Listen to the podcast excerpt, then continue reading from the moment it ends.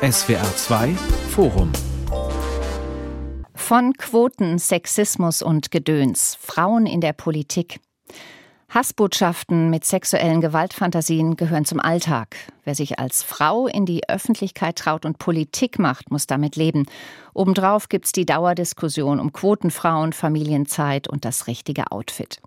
Mehr als 50 Prozent der deutschen Bevölkerung sind weiblich, doch nur jedes zehnte Rathaus wird von einer Frau geleitet. Im Bundestag liegt der Frauenanteil bei 35 Prozent. Damit steht Deutschland im weltweiten Ranking auf Platz 42. Aus Anlass des Weltfrauentages fragen wir heute im SWR2 Forum, wie geht es den Politikerinnen damit? Und wie kann Politik in Deutschland weiblicher werden?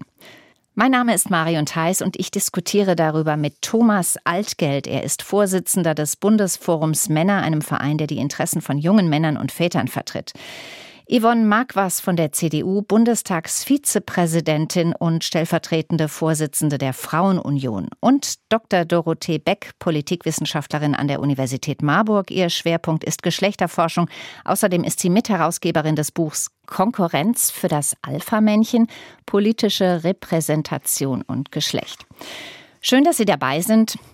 Im Jahr 2023 sind in keinem einzigen Parlament in Deutschland Männer und Frauen gleichberechtigt vertreten. In vielen Landtagen sitzen weniger als ein Drittel weibliche Abgeordnete. Auf der kommunalen Ebene ist es nur ein Viertel. In kleineren Kommunen oder ländlichen Kreisen gibt es auch frauenfreie Räte. Wie kann das sein, Frau Beck? Da gibt es ganz viele Gründe. Ein Grund ist sicherlich die traditionelle Arbeitsteilung in der Familie, nach der Frauen für die Sorgearbeit zuständig gemacht werden und sie dann zum Beispiel zu Zeiten, wo Männer in der Kommune Politik machen, ihre Kinder ins Bett bringen oder indem sie sich eben um die pflegebedürftigen Eltern oder Schwiegereltern kümmern müssen. Ein zweiter Punkt ist die politische Kultur in den Parlamenten zum Beispiel selbst. Die ist seit sozusagen Beginn der Demokratie in Deutschland ist sie von Männern für Männer geprägt worden. Und es herrscht eine Atmosphäre, in denen es Frauen sehr schwer fällt, überhaupt Fuß zu fassen, mitreden zu dürfen, gleichberechtigt mittun zu können, mitgestalten zu können. Und ein weiterer Punkt, Sie haben es in Ihrer Einleitung auch schon gesagt, ist sicherlich die Bedrohung, die Gewalt, der Sexismus der Frauen, die sich an die Öffentlichkeit als Politikerinnen wenden, die sich da ihnen zeigt und die ihnen eigentlich mitteilen soll, die Botschaft, geh da wieder raus. Du gehörst hier nicht hin. Bürgermeisterinnen sind die Ausnahme bei uns, ebenso Landrätinnen, Botschafterinnen. Wie erklären Sie sich das, Herr Altgeld? Ja, wie die Vorrednerin schon gesagt hat, eben äh, Männer und Frauen rennen da auch teilweise sehr traditionellen Geschlechterrollenentwürfen hinterher und auch die Männer, die quasi die Politik dann nach wie vor bestimmen oder in männlich dominierten öffentlichen Räumen das machen, das ist ja auch nur eine gewisse Form von Männlichkeit. Also es gibt auch viele Männer, die mit dieser Art von Repräsentanz durch Männer eben nicht mehr zufrieden sind oder die andere Lebensentwürfe haben. Und da wäre schon die Frage, welche Vorstellung hat man von einem Politiker Politiker oder einer Politikerin. Allein, dass es keine Teilzeitminister geben kann oder auch keine geteilten Abgeordnetenmandate oder sowas, dass es immer mit Vollzeit verbunden ist. Und dann setzen Frauen eben häufig andere Prioritäten oder auch in Absprache mit ihren Partnern und Partnerinnen andere Prioritäten, die eben nicht im öffentlichen Raum, sondern im privaten Raum sind. Frau Marquas, Sie gehören zu der weiblichen Minderheit im Bundestag, in Ihrer Fraktion, auch in Ihrer Partei, in der Politik überhaupt. Wie fühlt sich das an? Es fühlt sich zumindest jetzt erstmal nicht schlecht an, weil ich auch sehr viele gute äh, Mitstreiterinnen habe, auch äh, viele männliche Kollegen, die das sehen, dass wir insgesamt mehr äh, weibliche Politikerinnen brauchen auf allen Ebenen und die auch wirklich bestrebt sind, da mittun zu wollen. Also da ist einiges in der Diskussion, einiges im Tun, einiges auch schon umgesetzt. Man muss es natürlich ein Stück weit auch äh, dann handeln und umsetzen. Also da äh, lege ich sehr viel Wert drauf, dass wir eben jetzt auch gucken müssen auf allen verschiedenen Ebenen, ob das die Bürgermeisterinnen-Ebene ist oder ob das äh, die Ebene Landtag, Bundestag ist, dass da auch die Dinge, die wir angeschoben haben, auch umgesetzt werden. Hm. Sprechen wir gleich mal eines der heikelsten Themen an, wenn es um Frauen in der Politik geht, nämlich den Sexismus. Wo haben Sie denn Ihre Brüste gelassen? wurde vor nicht allzu langer Zeit eine junge FDP-Politikerin von einem Herrn von der ganz rechten Seite im Bundestag gefragt. Sind denn solche Sprüche gang und gäbe oder war das ein Ausrutscher? Also ich würde sagen, das war hoffentlich nur ein Ausrutscher von dem einzelnen Herren.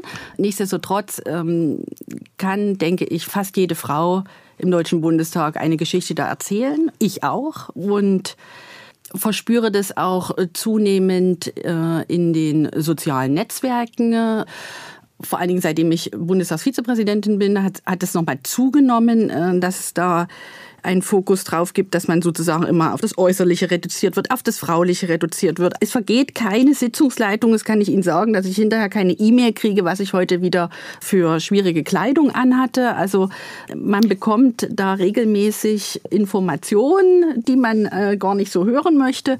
Und dann muss man eben auch schauen, was man dann tut. Mhm. Äh, in, inwieweit man das an sich ranlässt, inwieweit man auch weitere Schritte unternimmt im Sinne von Anzeige und dergleichen Menschen. Mhm. Aber das hat auch eher zugenommen, wie das es ähm, abgenommen hat. Und ich sehe eben da auch die Gefahr, dass sich auch Frauen zunehmend dann zurückziehen. Und darum müssen wir da Haltung zeigen. Ja, diese Gefahr ist tatsächlich da. Es gibt eine ganz brandneue Untersuchung aus dem belgischen nationalen Parlament, die besagt, das Problem ist überhaupt nicht, Kandidatinnen zu finden, die Lust haben auf Politik. Die haben Lust und die wissen auch, dass sie sich warm anziehen müssen, dass es hart wird. Aber wenn man sie dann hinterher nach ihren Erfahrungen fragt, dann ist es ungeheuer schwierig, dagegen anzukämpfen, dass sie sagen, nee, das tue ich mir nicht mehr an, ich gehe wieder. Also das ist eine ganz, ganz reale Gefahr. Und ähm, eine andere Variante ist zum Beispiel, wenn Frauen das dann tatsächlich anprangern, das hatten wir auch im Deutschen Bundestag in der letzten Wahlperiode, die werden nicht unbedingt wieder aufgestellt. Tun sich Männer sowas eher an? Haben die da ein dickeres Fell vielleicht? Was würden Sie sagen, Herr Altgeld? Naja, zumindest äh, sind sie in der Öffentlichkeit eher gewohnt, das zu tun oder das wird ihnen zugeschrieben. Aber als der letzte, das letzte Mal der Bundestag über Vereinbarkeit von Beruf und Privatleben diskutiert hat, da war es 23.30 Uhr.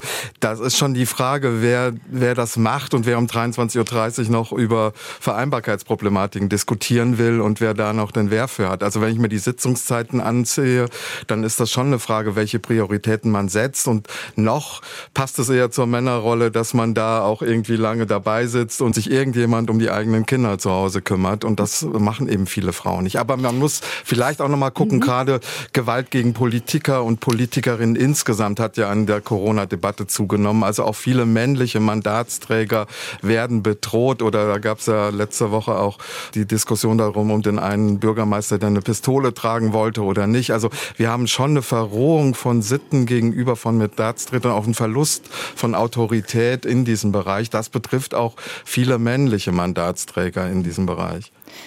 Bei Politikerinnen haben Hassbotschaften oder Bedrohungen in der Regel eine andere Qualität, weil sie meistens sexuell konnotiert sind. Da heißt es, man werde die Frau so lang vergewaltigen, bis sie tot ist, oder ja. sie kriegt Penisfotos geschickt. Man beschimpft die Politikerin als hässliche Fratze, die kein Mann mehr anfassen wollte.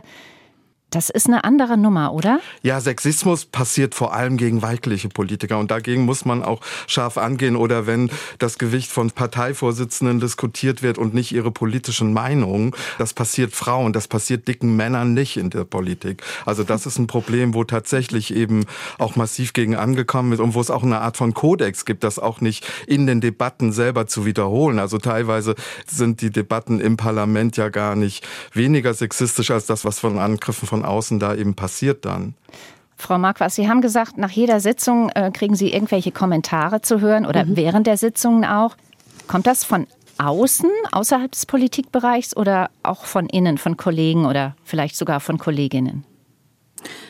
Also ich habe die Erfahrung, dass es vor allen Dingen von außen kommt. Ähm, da ist natürlich auch wichtig, dass alle Haltung zeigen, dass dann auch mal jemand schreibt, so spricht man nicht, das macht man nicht. Also das erwarte ich, das kommt bei mir viel zu wenig. Also ich lese das nicht bei den Kommentaren, dass dann jemand auch mal eingeht und sagt, so geht man nicht miteinander um. Das schreibt man nicht. Das ist nicht richtig. Löschen Sie bitte. Oder dass man das anmahnt. Und ähm, ich glaube, das ist ein, ein gesamtgesellschaftliches Thema, dass man dann auch sagt, nein, das tut man nicht. Das ist auch eine Erfahrung, die man allgemein bei Hassbotschaften hat. Ja, dass also genau. wenn Politikerinnen irgendetwas sagen, zuerst kommen die Hassbotschaften, dann kommen vielleicht auch noch unterstützende Botschaften. Aber dass wirklich mal von sich aus jemand sagt, boah, toll, was du da gemacht oder getan hast, das passiert viel seltener als der Hass, der da kommt. Und das ist eigentlich auch wirklich ein Aufruf, sich einzumischen und auch mal Politikerinnen äh, für das, was sie tun, zu loben oder zu sagen, das ist wichtig, das wollen wir häufiger hören oder irgendwie sowas. Herr Altgeld, findet sowas in einer Diskussion unter Männern mal statt, dass man über sowas redet und vielleicht auch sagt, uh, was die anderen da machen, das ist aber gar nicht in Ordnung? Also wir unterstützen auf jeden Fall eine andere Form von Debattenkultur und auch eine andere Form von Männlichkeit. Und wir sind da eher selber unter Beschuss. Also wir unterstützen ja beispielsweise die Initiative Parität jetzt, die eben versucht im Rahmen der Wahlrechtsreform auch mehr Parlamentarierinnen in, in den Deutschen Bundestag zu bringen. Und dann werden wir als lila Pudel oder äh, eben tatsächlich als Interessenvertreter von Frauen beschimpft. Also das kommt uns auch entgegen, wenn wir tatsächlich andere Formen Formen von Politikstil, andere Formen von Männlichkeit und andere Formen von gleichberechtigter Arbeitsteilung in Politik und in Privatleben und in Erwerbsleben irgendwie tatsächlich äh, diskutieren. Also dieser Hassbotschaften, ne, vielleicht nicht in dem Umfang, aber eben die Kommentare schlagen uns da auch entgegen. Und wir versuchen schon, das anders zu machen. Wir versuchen auch nicht einfach dagegen zu halten und irgendwie zurückzukoffern. Und da wäre wirklich die Frage, wie kann man überhaupt Debatten in sozialen Medien downcoolen abspulen oder irgendwie wieder auf einen sachlichen Kern zurückführen. Das ist wirklich eine sehr schwierige Aufgabe. Frau Marquas, ich würde gerne noch mal bei einer Sache nachhaken, die Sie vorhin mhm. gesagt haben, nämlich, dass jeder seine Geschichte erzähl zu erzählen hat. Sie auch. Würden Sie die uns erzählen? Vielleicht das, was Ihnen gerade noch im Kopf ist? Es sind äh, das ein oder andere Wort möchte man dabei gar nicht in den Mund nehmen, was man so zu lesen bekommt äh, nach Debatten. Entweder ist es meine, mein Name oder meine Kleidung.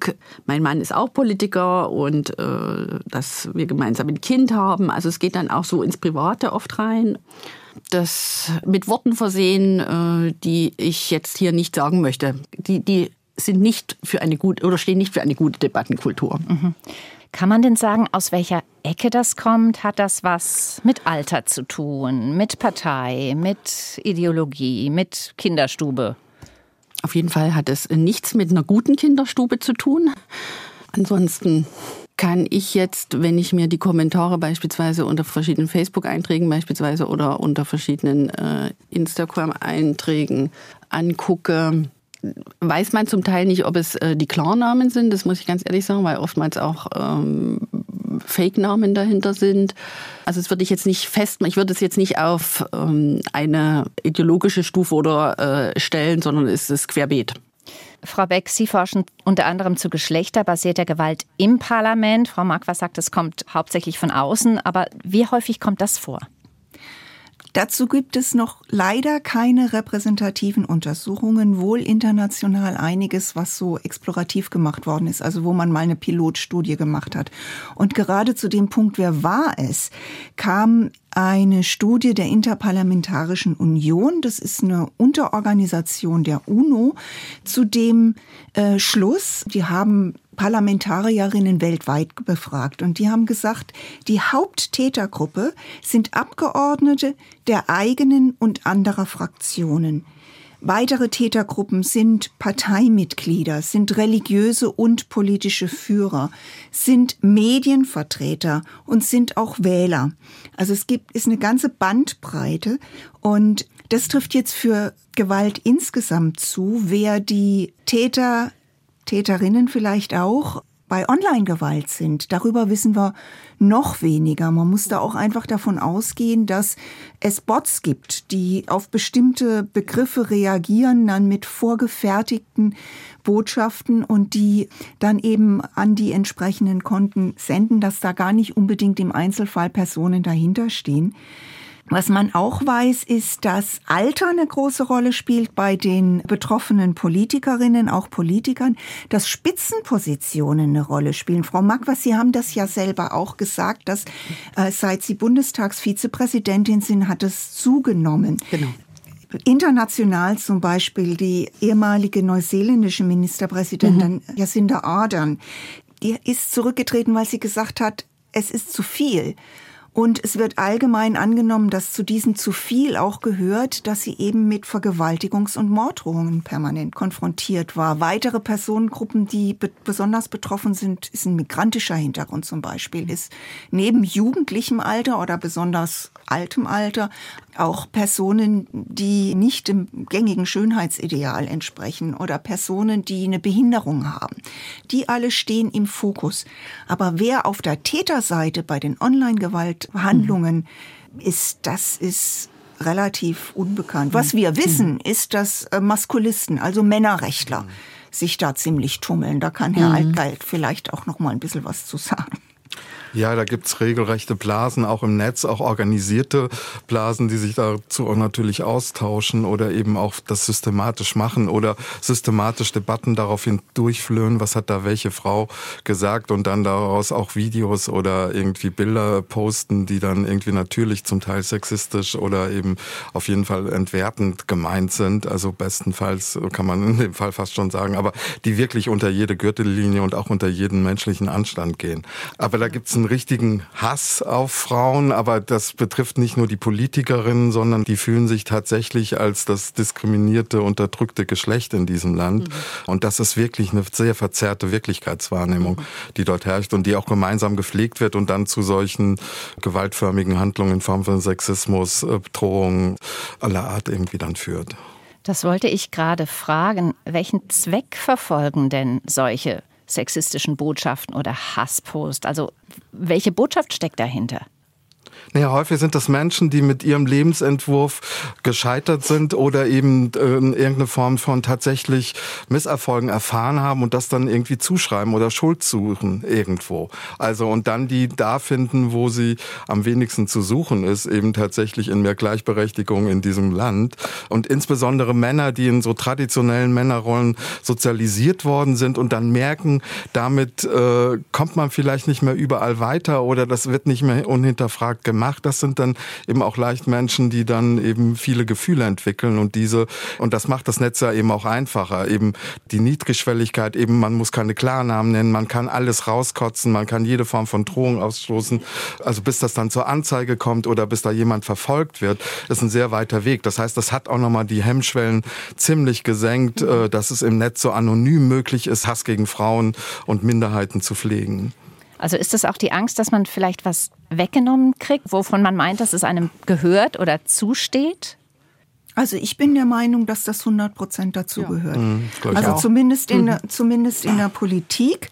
Politik genau. war bis vor wenigen Jahren ein absolut männliches Feld. Macht war männlich. Und es geht jetzt um die Angst vor Machtverlust. Es geht darum, genau. dass jetzt eine jede Richtig. Menge sichtbarer gut qualifizierter, durchsetzungsfähiger Frauen, ob die Angela Merkel heißen oder Annalena Baerbock, ist egal, sichtbar werden und die gehen jetzt in ein Feld, wo sie nach Auffassung dieser Männer, die Herr Altgeld eben beschrieben hat, überhaupt nicht hingehören. Das ist ein Machtkampf. Frau Dr. Beck, kann ich 100 Prozent bestätigen, dass es so ist. Bekomme ich auch in Gesprächen äh, zum Teil sehr unverhohlen auch so mitgeteilt. So was, was hilft denn, um Sprücheklopfer oder eventuell sogar Krabscher zu stoppen, Männer, die übergriffig werden? Haben Sie da Erfahrung mit Frau Marquardt, irgendwie ein Rezept, wo Sie sagen, das funktioniert? Man muss es klar ansprechen dann auch. Also ich denke, das ist das Entscheidende. Und wenn es in der Übergriffigkeit so ist, dann muss man es eben auch anzeigen. Also es gibt ja Möglichkeiten, aber an erster Stelle würde ich das auch immer sagen, dass ich das nicht möchte oder nein, ein Nein. Nein mhm. heißt Nein.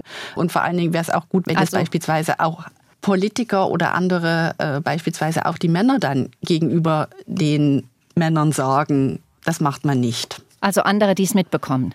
Genau, zum Beispiel. Haben Sie da Erfahrung gemacht, dass da zugeguckt wird und ähm, nichts gesagt? Ja, genau. Das ist nicht gut.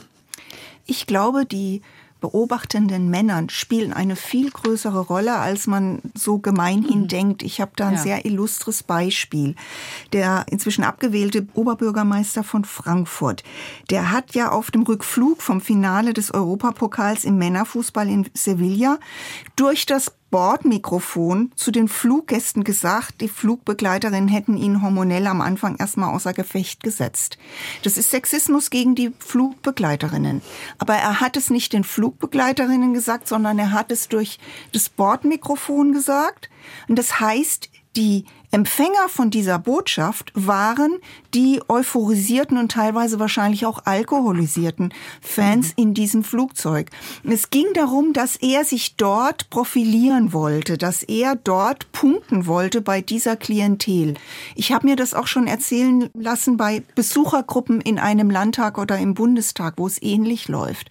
Und das wäre meine ganz, ganz großer Wunsch an entsprechende Gruppen, dass sie das mhm. durch kreuzen und dann auch wirklich laut sagen, Richtig. nee, so nicht. Genau. Aber an dem Beispiel ist ja gut äh, darzustellen, auch dass das was nützt, dass Öffentlichkeit darüber hergestellt wird. Also dass das kein Herrenwitz unter Herren ist, sondern dass es irgendwie in der Öffentlichkeit auch skandalisiert wird, wie dort mit den Flugbegleiterinnen irgendwie umgegangen worden ist. Also das war ja relativ schnell auch in Medien. Das gab ja das Video dazu sogar in sozialen Netzwerken. Also das ist auf jeden Fall ein Punkt, Öffentlichkeit dafür herzustellen und eben zu sagen, das ist eben äh, nicht tragbar. Also das ist Sexismus, mhm. den wir im öffentlichen Raum und von Politik auf jeden Fall schon gar nicht wollen. Von Quoten, Sexismus und Gedöns, Frauen in der Politik, darum geht es heute im SWR2 Forum mit der Geschlechterforscherin Dorothee Beck, mit Thomas Alt vom Bundesforum Männer und mit Bundestagsvizepräsidentin Yvonne Marquas. Machen Frauen anders Politik als Männer? Frau Marquas vielleicht? Ja, ja, machen Sie. Ja, machen Sie. Ähm, ich würde das äh, sagen, so wie das auch ein Stück weit ja die Unterschiede auch empirisch bekannt sind, auch was in der Wirtschaft Führungsverantwortliche in der, in der Wirtschaft betrifft, so ist es auch in der Politik. Also ich würde das unterzeichnen. Frauen machen anders Politik. Sie sind zum Teil sehr auf Ausgleich äh, bedacht. Sie sind kooperativer, verbindlicher, machen Politik auch zum Teil mehr mit Herz, mehr mit Emotionen auch, sprechen gegebenenfalls auch eben die Punkte deutlicher an, auch gerade mit einer anderen Sichtweise, gerade auch was Vereinbarkeit von Familie und Mandat oder Familie und, und, und Beruf anbelangt, dass man eben das auch anspricht. Ja, doch, ich würde es bejahen. Ich habe von einer Ex-Bürgermeisterin Tanja Schiffmann aus Bayern gehört, die sagt, dass sie nur rede, wenn sie wirklich was zu sagen habe mhm. und nicht, wenn sie sich wichtig machen wolle wie die Männer. Ist das so, dass Männer eher in der Politik so präsent wie möglich sind und auf sich aufmerksam machen wollen, Frauen dagegen im stillen rackern? Also ich glaube, man kann das nicht so vergröbern oder alle Männer in der Politik über einen Kamm scheren und alle Frauen auch. Wir haben beispielsweise ein rein weibliches Sicherheitskabinett zum ersten Mal und ich finde jetzt nicht, dass sich quasi die Politik des Sicherheitskabinetts irgendwie groß unterscheidet von einem sehr männlichen Sicherheitskabinett, was wir vorher mal auch wenn wir feministische Außenpolitik deklariert haben. Ich glaube, da muss man sich auch vor zu großen Vereinfachungen hüten und zu sagen, Frauen machen per se eine menschenorientierte orientiertere, eine stillere oder eine bescheidenere Politik. Also ich glaube, es gibt auch viele Politikerinnen, die sehr eitel sind, die sehr in der Öffentlichkeit stehen, gerne in der Öffentlichkeit stehen und auch laut sind und das auch mit Spaß sind. Also warum sollen Frauen da bessere Menschen sein als Männer? Und das gibt auch genauso männliche Politiker, die nicht diese klassischen Rollenvorstellungen haben und die nicht sich nach vorne drängen, wenn sie nichts zu sagen haben. Ich finde es wichtig, unterschiedlichste Erfahrungen in Politik einzubringen. Und wenn eben nur mittelalte bis ältere Männer aus der gehobenen Mittelschicht mit einem relativ guten Einkommen und äh, heterosexueller Orientierung und herkunftsdeutscher Abstammung Politik machen, dann ist es eine sehr einförmige Politik. Und wenn andere Erfahrungen dazu kommen, seien es Erfahrungen aufgrund von einer weiblichen Sozialisation, seien es Erfahrungen aufgrund eines migrantischen Hintergrundes, Science-Erfahrungen, weil die Eltern eben nicht akademisch gebildet waren, sondern relativ arm waren, was auch immer. Wenn solche Erfahrungen dazukommen, wird Politik diverser und dann wird Politik auch besser. Also ich glaube auch, Wobei wenn man den ersten vier Beauftragten der Bundesregierung, Herrn Lehmann, fragt, was der für Mails kriegt, das wird sich gar nicht so unterscheiden. Mhm. Also weil es eben wirklich ein anderer Lebensentwurf ist, den er auch eben nach außen bringt. Und deshalb wäre Vielfalt in der Politik oder eine Abbildung von Vielfältigkeit in der Gesellschaft, in Parlamenten auf jeden Fall eine sehr große Herausforderung, eine große Forderung. Entschuldigung, dass ich da jemand gerade ins Wort gefallen bin. Nee, nee, überhaupt nicht. Das unterstreiche ich ja voll und ganz. Aber ich will mal deutlich auch machen, dass wir jetzt über feministische Außenpolitik oder frauenorientierte Außenpolitik reden. Das hat auch was damit zu tun, dass es eben jetzt Frauen gibt, die dieses Thema auch genau. wirklich mal ansprechen. Äh, genau. Also die Erkenntnis, dass beispielsweise in außenpolitischen Themen, dass wir da die Frauen mehr in den Blick nehmen müssen oder dass es eben auch in, in anderen Ländern oder jetzt äh, beispielsweise in Kriegen oder in, in Autokratien, dass da der Umgang mit Frauen ein anderer ist, dass das jemand mal anspricht. Das hat man bis jetzt ja weniger gehört. Und jetzt ist es eine Frau als Außenministerin und die spricht es eben jetzt an. Dann muss eben danach sicherlich auch gehandelt werden, das will ich auch sagen, man muss das auch umsetzen. Aber das ist eben die weibliche Sichtweise da auch drauf. Wenn wir uns die frühere Bundeskanzlerin Angela Merkel angucken, da war es ja so, dass sie ihre Weiblichkeit eher so ein bisschen getarnt hat mit ihren Hosenanzügen. Wie viel Weiblichkeit ist denn überhaupt möglich in der Politik? Wen ich stellen glaub, Sie denn jetzt die Frage? Also ich halte mich da raus. ja, die Frage ist ja zuerst mal, was man unter Weiblichkeit, Weiblichkeit äh, genau. versteht. Mhm. Ähm, was ich äh, in einer früheren Untersuchung herausgefunden habe, ist, dass es einen Widerspruch gibt zwischen einer politischen Persönlichkeit und einer weiblichen Persönlichkeit, vor allem in, in Mediendarstellungen. Dass also, wenn eine Politikerin auch noch gut aussieht, ist das äh, nicht positiv, sondern da wird Misstrauen erstmal ihr entgegengebracht. Und ich habe über die Mediendarstellung von SPD-Spitzenkandidatin bei Landtagswahlen mal geforscht und habe dann ein Gespräch geführt mit einer Spitzenkandidatin, die mir gesagt hat, und wenn wir dann eine Nacht durchverhandelt haben und alle müde aus der Tür rausgekommen sind, dann ist mir auch noch vorgeworfen worden, dass ich nicht müde ausgesehen habe, weil ich in die Toilette gegangen bin, mein Make-up aufgefrischt habe und dann sah ich wieder ordentlich aus. Und die Männer, bei den Männern war das nicht so. Also man kann es irgendwie nicht recht mhm. machen. Mhm. Zu viel Weiblichkeit ist nicht recht. Bei Angela Merkel war dann der Vorwurf, die zeigt ja gar nicht, dass sie eine Frau ist. Und dann plötzlich in der Oper in äh, Oslo mit dem großen Dekolleté ja, hoppla, die hat ja einen Busen. Der Körper, der Körper der Politikerin ist immer ein Thema und meistens mhm. ist es nicht positiv. Und das unterscheidet es wirklich von männlichen Politikern. Also ich kenne keinen Minister oder auch irgendwie Entscheidungsträger in der Politik, der männlich ist, über dessen Körperlichkeit diskutiert wurde. Also so wie es eben bei den Beispielen, die Sie gerade genannt haben, gemacht worden ist. Ist nicht die Stimme auch oft ein Problem? Aber hallo. Mhm. Was macht das aus? Also viele Frauen haben eine höhere Stimme und haben, wenn sie engagiert reden oder wenn sie aufgeregt sind, geht die Stimme nach oben. Das mhm. scheint tatsächlich so eine Art physiologisches oder ich weiß nicht, wie man sagen soll, Problem zu sein. Und äh, das wird dann häufig negativ angemerkt, dass die dann ja hysterisch klingt oder wie man es auch ausdrücken mag. Und das müsste wirklich abtrainiert werden. Also da müsste wirklich ein Stimmtraining gemacht werden, dass das eben nicht passiert, dass wenn man wirklich engagiert in die Debatte geht, dass die Stimme dann nicht hochgeht. Obwohl, da wäre ich gar nicht Ihrer Meinung. Also ich finde, wenn man engagiert ist und wenn man mit Emotion und Herzblut dabei ist, dann kann man das auch ruhig hören. Man müsste eher fragen, welche Debatte stellt das denn überhaupt in Frage, dass man auch mit einem Engagement und mit innerer Überzeugung dabei sein kann. Also warum wird die Stimmlage da thematisiert und nicht das, was inhaltlich gesagt wird? Das ist das Problem. Ja. Das, das genau. ist die Frage. Also Anja Wagner-Scheid, CDU-Landtagsabgeordnete im Saarland und stellvertretende Vorsitzende der Frauenunion, die sagt, sie versuche immer als Erste zu reden, um als Frau, mhm. vielleicht auch wegen ihrer nicht so sonoren Stimme, genügend Aufmerksamkeit zu kriegen. Wie geht's Ihnen da, Frau Marquas?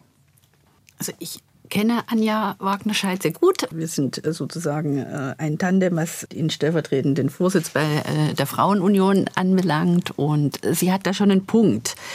Es sind oft die Männer oder viele Männer, die sich immer wieder melden und ihre Botschaft bringen wollen und reden möchten. Und weniger die Frauen oder die Frauen dann eher das kurz zusammenfassen und nicht nochmal mit einem längeren Monolog. Ich will überhaupt nicht über die Qualität, was die Männer oft sagen und die Punkte, die sind alle wichtig. Das möchte ich gar nicht in Abrede stellen. Aber die Redeanteile von Männern und Frauen sind schon verschieden. Also das merke ich so auch in größeren Runden. Da ist es so, ich sage mal, ob das die äh, Lösung ist, glaube ich nicht. Das ist schon eher, dass man dann auf eine ordentliche Debattenkultur insgesamt schauen mhm. muss, wenn man als mhm. Erste reden will. Da gebe ich Herrn Altgeld recht. Aber eine Möglichkeit, und da hat die Anja Wagner-Scheid vollkommen recht, ist natürlich, dass wir dann, muss auch, wir melden uns jetzt mal als Erste. Mhm. Also das tue ich auch, ähm, merke ich auch, tue ich auch und ist sozusagen ein Instrument, was wir uns erarbeitet haben. Wir reden darüber, ob Frauen anders Politik machen mhm. als Männer. Wie ist es denn bei den Themen? Werden bestimmte Politikfelder typischerweise von Frauen angesprochen oder eher vernachlässigt? Das hat sich, glaube ich, ein bisschen geändert. Ich würde jetzt nicht mehr sagen, dass es die Frauenthemen und die Männerthemen gibt. Äh, das merken wir jetzt beispielsweise auch, äh, wenn wir die sicherheitspolitischen Expertinnen beispielsweise sehen, gerade in der Beurteilung auch des Krieges Russlands in, in der Ukraine das ist, ist ja hauptsächlich weiblich geprägt. Also wenn ich die Claudia Major oder auch die Jana Puklerin oder auch, das sind Frauen. Also Frauen machen auch die harten Themen, äh, will ich damit sagen. Mhm. Nichtsdestotrotz sage ich jetzt, weil mir selber als Politikerin äh, so ging. Ich habe während äh, der letzten Legislaturperiode ein Kind bekommen und mir ging es natürlich auch darum, zum Beispiel stillen. Oder mhm. auch Thema äh, kleines Kind, ich muss nach acht Wochen, wir hatten den Mutterschutz von, von acht Wochen und dann ist wieder parlamentarische Anwesenheitspflicht. So. Und ähm, ich habe ein kleines Kind, ein, ein Säugling faktisch. Also muss ich das irgendwie selber klären und regeln, wie ich das hinbekomme.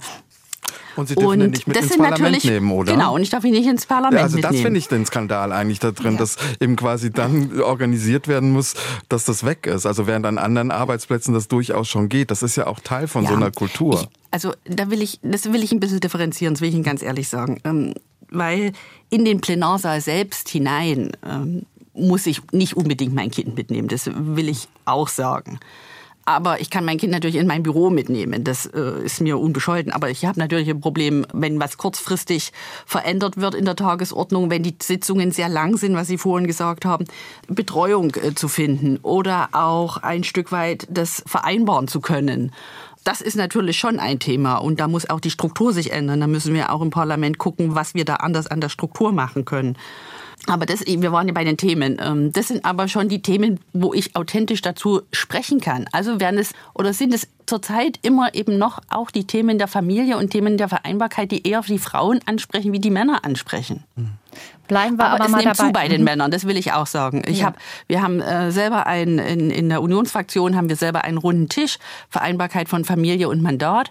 Und da sind auch viele Männer dabei. Also von daher, ich, ich merke eher, dass es auch zunimmt, dass auch Männer sagen, ich möchte auch mein äh, Kind mitbringen oder wir müssen auch schauen, wie wir das besser vereinbaren können. Also da glaube ich, ähm, hat auch ein Umdenken stattgefunden. Das wird jetzt auch mehr von Männern eingebracht. Und ich glaube, das ist auch eine Generationsfrage. Das ja, ist insbesondere genau, jüngere Männer und auch jüngere Frauen genau, sind, die genau eine andere Form von Arbeitsteilung sich da wünschen richtig. oder eben auch das Privatleben richtig. anders tatsächlich organisieren oder Care-Arbeit hochschätzen wie richtig, genau. Erwerbsarbeit. Genau. Richtig. Wir reden darüber, wie sich Politik frauen- und familienfreundlicher machen lässt. Also ähm, in der Regel ist es ja so, dass es die Ochsentour braucht, um als Politikerin erfolgreich zu sein. Das ist extrem zeitaufwendig und dann gibt es sowas wie parlamentarische Abende. Man muss äh, Interviews machen, man muss vielleicht in den Tagesthemen auftreten oder in Talkshows. Ähm, wie lässt sich das zusammenbringen?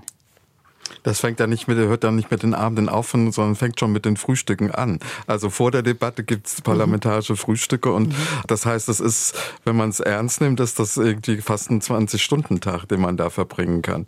Also, also wir es brauchen andere Sitzungszeiten. Ähm, äh, das, das, ist ja schon so ein bisschen eine Banalität, das mit den, ja, mit genau. den Sitzungszeiten. Das ja. ist unbenommen. Es scheint aber trotzdem ein relativ dickes Brett zu sein. Richtig, genau, Frau Dr. Beck. so ist das. aber ich glaube, die Sitzungszeiten sind gar nicht, gar nicht das genau. Äh, einzige und vielleicht auch nicht mal das mhm. Wichtigste. Ich glaube, Herr Altgeld hat ganz am Anfang etwas gesagt, das was fand ich relativ wichtig, nämlich, dass ein Mandat nicht geteilt werden kann, dass es kein Teilzeitmandat gibt, dass man zum Beispiel Wahlkreise nicht auf zwei Personen äh, aufteilen kann oder auch einfach nur ein Listenmandat nicht auf zwei Personen aufteilen kann, um es ähm, besser in den Griff zu bekommen. Das sind so Punkte, ja, da kann man eigentlich ähm, andere Dinge fast vergessen, weil es einfach nicht möglich ist, einen normalen Alltag damit zu verbinden. Also eine Kollegin, die zum Geschlechtervergleich über Bürgermeisterinnen und Bürgermeister gemacht hat, hat festgestellt, das ist erstmal ein anderthalb Personenjob. Ein Bürgermeisterjob in einer Mittelstadt ist ein anderthalb Personenjob. Das heißt, der Bürgermeister, die Bürgermeisterin braucht immer noch eine halbe Person, die den Alltag organisiert. Und bei den einen ist es die Ehefrau, manchmal ist es auch der Ehemann. Andere müssen sich dafür eine Haushälterin einstellen oder die Sekretärin macht ein bisschen was. Aber dieses anderthalb Personenjob, das scheint mir das Hauptproblem zu sein, ja. dass ein, ein politisches Mandat, zumindest wenn man es beruflich macht, nicht in einen ganz normalen Alltag reinpasst. Gibt es da irgendwelche Ansätze, das zu ändern? Ja, gibt es. Jetzt bin ich gespannt. Ja, ich auch.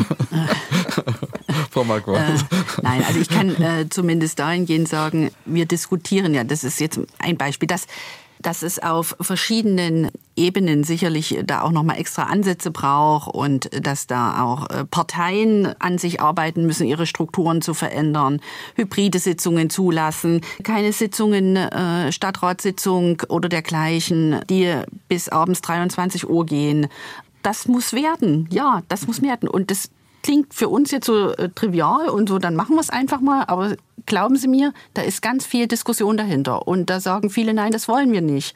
Ähm, Wer sagt das? Da geht es schon mal los äh, in der Diskussion in der Partei, im, äh, im Bundesvorstand, im Landesvorstand, in den Kreisvorständen, äh, wenn einfach die Möglichkeit bestehen soll, dass wir immer Hybrid tagen beispielsweise. So, und dann sagen viele, ach, na, das geht nicht, weil wir keinen Internetzugang im ländlichen Raum haben, weil wir das nicht haben, weil wir das nicht haben. Also es wird immer erstmal gesagt, warum es nicht geht. Ich würde eher mal sagen, wir sollten einfach mal es zur Regel machen und sagen, es geht. Und äh, der Internetanschluss in den ländlichen Regionen ist gar nicht so schlecht. Man kann das entsprechende Device auch einfach auf den Tisch stellen. Also man muss auch immer nicht da gleich eine eine Mega-Diskussion rundum machen, sondern es einfach mal machen. Und die rechtlichen Voraussetzungen in der Satzung und so, die sind, die haben wir jetzt auch gemacht. Zumindest wir als Union haben die gemacht. Und aber ich will jetzt nochmal auch auf den Bundestag nochmal zu sprechen kommen, was wir da auch machen können, weil wir diskutieren beispielsweise eine Geschäftsordnung gerade, eine neue Geschäftsordnung. Das klingt immer alles äh, sehr technisch, so eine Geschäftsordnung, aber genau die Geschäftsordnung ist die Grundlage dafür, dass ich eben die Dinge von Vereinbarkeit von Familie und Mandat äh, verbessere, indem ich zum Beispiel eine Blockabstimmung mache. Dass ich abends beispielsweise nicht mehr oder namentliche Abstimmungen, die eine konkrete Anwesenheitspflicht natürlich äh, bedürfen, dass ich die sozusagen nicht mehr 23 oder 22 Uhr oder von jetzt auf dann einberufen kann, sondern dass ich einen gewissen Abstimmungsblock habe, einen Zeitblock habe, manchmal von 13 bis 15 oder von 15 bis 17 und in dieser Zeit finden die Abstimmungen statt. Findet im Europäischen Parlament statt, findet in fast allen europäischen Parlamenten statt. Und funktioniert. Ähm, dass man sowas zum mhm. Beispiel macht. Mhm. Funktioniert, mhm. funktioniert. Hätte aber zum Beispiel, könnten wir sagen, wir wollen in Zukunft digital abstimmen. Äh, das ist auch ein Vorhaben, was wir haben. Wenn wir digital abstimmen, ist es umso einfacher, eine Blockabstimmung zu machen. Also diese Dinge können wir in einer Geschäftsordnung festlegen. Das wird jetzt auch beraten. Es wird auch beraten, dass wir bis zu einer gewissen Uhrzeit äh, abends nur tagen. Also diese Dinge, die sind nicht, also die klingen für uns immer so, wir drei, die hier diskutieren oder wir vier, die hier mhm. diskutieren, äh, für uns klingen die immer so einfach, aber glauben Sie mir, die werden sehr, sehr hart diskutiert mhm. äh, in den verschiedenen Gremien, in den, in den verschiedenen Fraktionen. Auch da hat auch, haben auch die Fraktionen sehr, sehr unterschiedliche Haltungen dazu. Manche sagen, Anwesenheit ist das A und O auch bei Ausschüssen Anwesenheit A und O keine Zuschaltung, nichts. Und andere sagen, ja, Vereinbarkeit ist schon ein wichtiges Thema. Welches Parlament der Zukunft wollen wir denn haben? Welche Köpfe wollen wir denn in Zukunft im Parlament haben? Lassen Sie uns noch einen Punkt ansprechen, Frau Beck. Sie haben am Anfang gesagt, die Frauen wollen grundsätzlich, daran liegt's nicht. Die wollen mehr beteiligt sein, die wollen in die Politik eigentlich gehen. Jetzt haben wir das Beispiel von der CDU. Als der Parteivorsitzende gewählt werden sollte, hat eine Frau die Hand gehoben, Sabine Buder aus Brandenburg. Aber der CDU-Kreisvorstand hat abgelehnt, sie zu nominieren. Sieben Nein gegen vier Ja-Stimmen. Wie klein ist dieses Nadelöhr der Nominierung für Frauen? Also die ähm, Rekrutierung von Parteien und die Nominierung von Frauen in Parteien ist ein Mini-Nadelöhr, wo man kaum durchkommt. Also der berühmte ähm, Elefant, der eben nicht durch ein Nadelöhr kommt. Das hat etwas damit zu tun, wer auswählt, also wer in den Gremien ist. Es gibt so das Prinzip der Ähnlichkeit, dass man am liebsten Leute hat, die dem eigenen Leben, den eigenen Lebensentwürfen, den eigenen Vorstellungen möglichst nahe sind. Und wenn da in einem Gremium, wo eben eine Mehrheit von Männern sitzt, äh, eine Frau ankommt, die äh, einen Anspruch erhebt, dann ist das nicht ähnlich, sondern dann ist das sehr, sehr, sehr unterschiedlich. Solche Probleme sehen, ähm, sind sehr groß. Es gibt das Problem der männlichen Seilschaften. Das sehen wir ganz besonders mhm. bei aussichtsreichen Wahlkreisen, die äh, immer noch sehr, sehr stark eben unter Männern ausgemacht werden. Da werden auch durchaus Nachfolger gezogen und intronisiert von den bisherigen Amtsinhabern. Das sind alles Mechanismen, die in irgendeiner Form durchbrochen werden äh, müssen, wenn man da was ändern will. Aber da kann man auch nicht alle Parteien über einen Kamm scheren. Also es gibt Parteien, die dieses Problem nicht so haben, beispielsweise die Grünen an der Stelle, die irgendwie satzungsmäßig oder über Regularien schon seit Jahrzehnten festgelegt haben, dass die Repräsentanz von Frauen gesichert sein muss. Und das sieht man auch an der Beteiligung oder den Quoten in den Parlamenten dann. Also das, also wir können jetzt nicht so tun, als wären alle Parteien da gleichermaßen mit Entwicklungsbedarfen gesegnet, sondern je weiter rechts sie stehen, desto mehr haben sie dieses Problem, weil sie traditionellen Entwicklungen hinterherlaufen oder traditionellen Bildern hinterherlaufen, würde ich mal sagen. In der CDU ist es ja inzwischen so, dass es auch eine Quote gibt, eine befristete Quote. Allerdings stellt sich dann die Frage, wie lässt sich verhindern, dass Frauen nur als Alibi-Quotenfrauen oder als Aushängeschilder aufgestellt werden. Ich finde das mit dem Alibi so eine ja. Scheindiskussion. Genau. Also so, ja. also, also bei den 70 Prozent Männern, die dann noch, noch in Funktion kommen, tut sich das auch keiner fragen. Also so, genau. das ist, das ist eine absolute Ablenkungsdiskussion. Das würde ich gar nicht richtig. als Frage zulassen. Also es gibt genau. genügend qualifizierte Frauen. Sexistische Frage. Ja, ja, ja genau. Ich. Aber da fängt schon an. Also da fängt schon an. Also das Schön, dass Sie sagen. Wenn CDU-Chef Merz zum Beispiel extra den Posten einer stellvertretenden Generalsekretärin kreiert, damit er eine Frau unterkriegt, tut er, tut er den Frauen damit einen Gefallen? Oder ist das auch wieder eine sexistische Frage? Ich könnte jetzt Herrn Merz bashen, der hat ja auch gegen die Vergewaltigung in der Ehe gestimmt. Also, also Herr Merz hat sich auch für die Quote ausgesprochen. Jetzt will ich mal. Äh, aber er musste zum Jagen getragen werden. Er hat es aber verstanden. Das ist doch das Gute daran. Immerhin, ja. Also ich will mal, also er ist sehr in die Bütt gegangen auf unserem Parteitag für die Quote und hat sicherlich sich da nicht nur Freunde gemacht, aber er hat das erkannt. Wir hatten eine intensive Diskussion dazu. Und er hat gesagt, ja, er sieht es als den richtigen Weg an. Hm. Lassen Sie uns zum Schluss kommen. Frauen in der Politik, Herr Altgeld, fragen Sie sich manchmal, wie Bundesaußenministerin Baerbock das hinkriegt, ständig auf Achse, selten zu Hause, trotz kleiner Kinder? Nein, frage ich mich nie. Also ich hinterfrage ja auch nicht den Lebensentwurf vom Bundeskanzler Scholz, also wie der das hinkriegt. Also der hat jetzt keine kleinen Kinder, aber dass das überhaupt gefragt wird. Also wenn mhm, jemand genau. politisch genau. aktiv wird, dann wird er schon mhm. irgendwie sehen, dass er das irgendwie macht. Warum soll man das bei Frau Baerbock fragen und anderen Kabinettsmitgliedern mit oder Männern mit kleinen genau. Kindern im Kabinett nicht? Also ich habe vollstes Vertrauen in alle Politikerinnen, die Funktionen übernehmen, dass sie mhm. das irgendwie hinkriegen und ihre Beziehungen und ihre Care-Arbeit zu Hause geregelt haben. Ich glaube nicht, dass die Kinder von von Politikerinnen da anders betreut werden müssen, als andere berufstätige Frauen genau. da sind. Also da sollten wir gar nicht drüber diskutieren. Richtig. Also dann kann ich mir mhm. meine letzte Frage sparen, nämlich ob ja. äh, Sie sich schon mal gefragt haben, wie Bundeswirtschaftsminister Habeck das hinbekommt, der nämlich auch vier Kinder hat. Das hat sich somit erledigt. Von Quoten, Sexismus und Gedöns, Frauen in der Politik, das war das Thema heute im SWR2-Forum mit Thomas Altgeld, Vorsitzender des Bundesforums Männer, Dr. Dorothee Beck, Politikwissenschaftlerin und Geschlechterforscherin an der Universität Marburg und Yvonne Marquas, Bundestagsvizepräsidentin. Mein Name ist Marion Theis. Danke fürs Mitreden und fürs Zuhören.